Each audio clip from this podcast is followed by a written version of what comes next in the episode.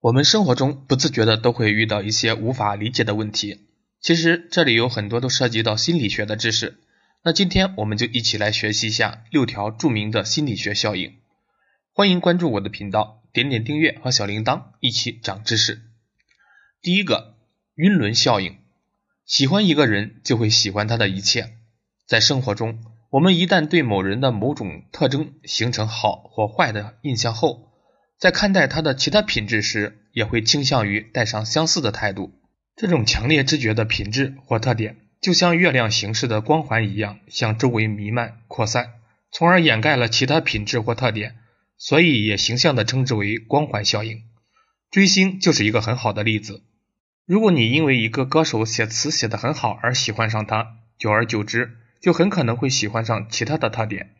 比如，你渐渐的会觉得他是世界上声音最动听的人，是你见过最帅的人，甚至还会假设他的道德水平也比较高。晕轮效应的本质是一种认知偏差，是一种以偏概全的认知方式。所以，喜欢一个人就会喜欢他的一切，其实是你的心理在跟你玩游戏，千万不要轻易当真。第二个，归因偏差，两种常见的归因偏差，你是否犯过？归因指我们对自己或他人的行为及行为结果进行因果判断的过程，基本归因错误。人们在对他人的行为进行归因时，常常更关注人格的或态度等内在的特质，而忽视了情景因素。你一般是如何看待你们班上的学霸或学神的？大家在谈论到这些人时，一般更加关注的是他们的智商和能力，却忽视了他们的努力程度。这就是犯了基本的归因错误，归因的自利偏差。人们在对自身行为进行归因时，常常把成功归因于能力、努力等内部因素，把失败归因于外部因素，如任务的难易程度等。简单的来说，就是成功归自己，失败怪别人。第三个，巴纳姆效应。你是什么星座的？巴纳姆效应认为，人们总是特别容易相信一种对于自己的笼统描述。即使是这种描述十分空洞，但人们还是确信这就是自己真正的人格面貌。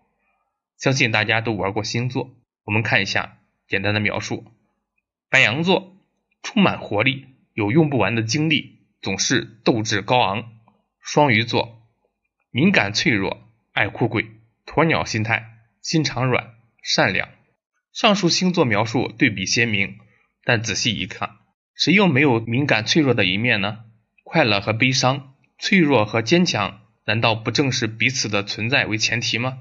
毕竟没有快乐，也就不会有感到悲伤。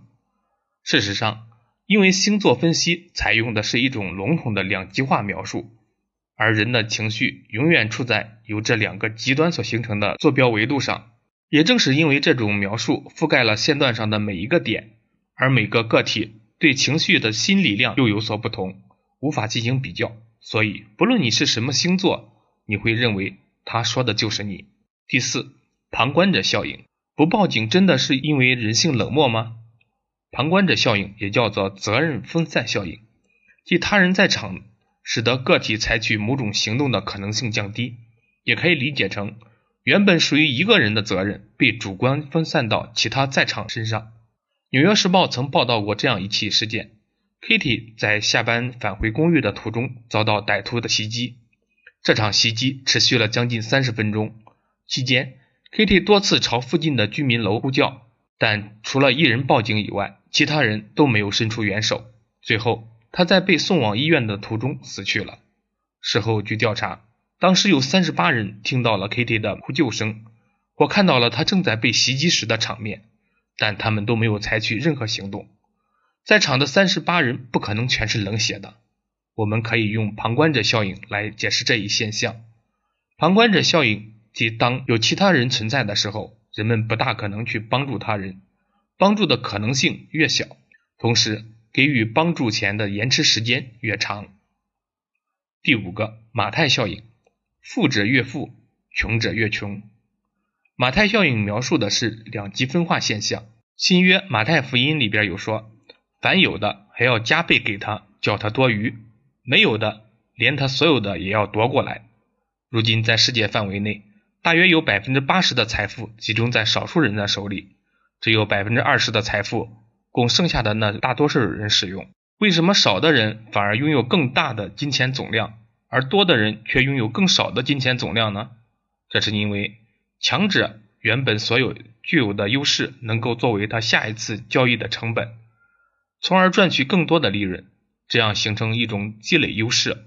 可投入的成本越来越多，收获的也越来越大，使得强者愈强，富者愈富，而弱者本来就拥有较少的资源，变强的资本和机会也就少了。当然，这也给予我们普通人一个道理：与其去仇富，不如正视自己现有的资本，利用这些已有的财富，努力超越过去的自己。毕竟，与自己赛跑远比。与那些已经站在金字塔顶峰的人赛跑更有意义。第六个，搭便车效应，占尽便宜却一毛不拔。搭便车效应指的是某个成员为集体所做的努力，使得全体成员都可能获利，但成本却由这个成员自己承担。在某个活动的策划过程中，有两个部门的人参与，其中。A 成员花费了最多的时间、精力和金钱来完成这项工作，其他成员只是进行基本的配合，甚至还提出了许多难以完成的要求。最后，活动圆满结束，荣誉由全体成员共享，成本却基本由 A 一人承担。这就是搭便车在实际生活中的体现，可以说是很常见了。那么，搭便车效应有哪些危害呢？第一。损害成本承担者的利益和积极性。